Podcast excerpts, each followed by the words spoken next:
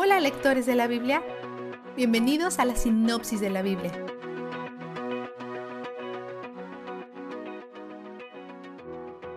Dios y Moisés pasan tiempo juntos con regularidad, reuniéndose cara a cara. Pero Dios el Padre es espíritu, así que técnicamente no tiene cara. Las escrituras a menudo antropoformizan a Dios. Lo explican en términos humanos que podemos comprender. Así que no te imagines a Dios con una cara de verdad. Esa es solo la manera en que las escrituras nos muestran el nivel de accesibilidad e intimidad que Moisés tiene con él. Hoy Dios envía a los israelitas lejos de su montaña, hacia Canaán, la tierra prometida. Dice que no irá personalmente con ellos, pero que enviará su ángel. Si este ángel en particular es el ángel del Señor, entonces parece que Dios el Hijo los acompañará, pero no Dios el Padre. Quiere terminar con ellos por cómo han roto el pacto con Él. Son gente terca, necia y rebelde, y Él está furioso con ellos. No siempre es apropiado comparar las emociones humanas con las emociones de Dios. Eso a veces nos puede distraer. Pero a riesgo de eso, puede ser útil recordar cómo te sentirías si alguien rompiera un pacto contigo. ¿Tu reacción inicial fue algo así como una ira ardiente en respuesta al dolor que sentiste? Independientemente, Moisés no está de acuerdo con la respuesta de Dios. Le recuerda sus promesas y que es su pueblo, apelando nuevamente a las promesas y al corazón de Dios. Moisés sabe que todos están indefensos sin Dios, por lo que quiere asegurarse que Dios los acompañe.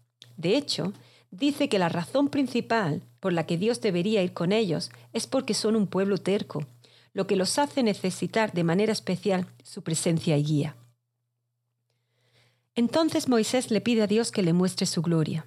Nuevamente vemos mucho antropoformismo, así que no imagines al Padre con un cuerpo de verdad. Son metáforas. Le dice a Moisés algunas cosas más acerca de sí mismo, diciendo, y verás que tengo clemencia de quien quiero tenerla, y soy compasivo con quien quiero serlo. Capítulo 33, 19. Esto es apropiado, especialmente si recuerdas lo que dijimos sobre lo que son gracia y misericordia y lo que nos merecemos. Misericordia no es recibir lo que te mereces, y gracia es obtener lo que no mereces.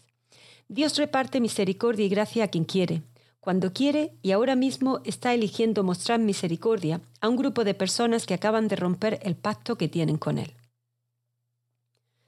Dios dice que van a rehacer las tablas que Moisés rompió. Luego le dice aún más acerca de sí mismo en el capítulo 34, del 6 al 7. Es clemente, compasivo, lento para la ira, grande en amor y fidelidad, que mantiene su amor hasta mil generaciones después, que perdona la iniquidad, la rebelión y el pecado. Todas estas son las cosas que hemos visto de él y todas suenan asombrosas. Luego dice que no va a exonerar al culpable y le recuerda a Moisés que los pecados tienen consecuencias generacionales. En la magnitud del carácter de Dios, incluso lo duro es bueno y necesario. Queremos un Dios que castigue a los culpables, Nadie confiaría en un juez que no hiciera eso. Sería incriminado. Dios es amoroso y justo, y esas dos son cosas que no están en desacuerdo. Cuando dice que mantiene su amor hasta mil generaciones después, muchos eruditos creen que esto en realidad se traduce en mantener un amor constante por mil generaciones. Si eso es cierto, y lo comparamos con los efectos del pecado en las generaciones que se extiende hasta la tercera y la cuarta generación, entonces el amor inquebrantable de Dios se cumple aproximadamente 300 veces más. Dios se apoya fuertemente en la misericordia y la gracia. Cuando Moisés regresa de la montaña, su rostro está radiante de estar en la presencia de Dios, por lo que tiene que usar un velo, pues la gente tiene miedo de verlo. Luego, Dios hace que Moisés revise las leyes de su sociedad e incluso establece una donación opcional para el tabernáculo. Y todos los que en su interior se sintieron movidos a hacerlo llevaron una ofrenda al Señor. Donaron. Capítulo 35, 21. ¿Cómo se conmueven los corazones? ¿Quién hace eso? ¿Cuál es tu vistazo de Dios? Este es el mío. En el capítulo 33, 16, Moisés dice, Si no vienes con nosotros, ¿cómo vamos a saber tu pueblo y yo, que contamos con tu favor? ¿En qué seríamos diferentes a los demás pueblos de la tierra? Dios es quien nos da nuestra identidad.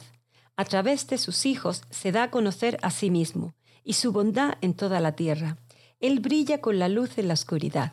Da esperanza a los perdidos, muestra bondad a los duros, da paciencia a los frenéticos.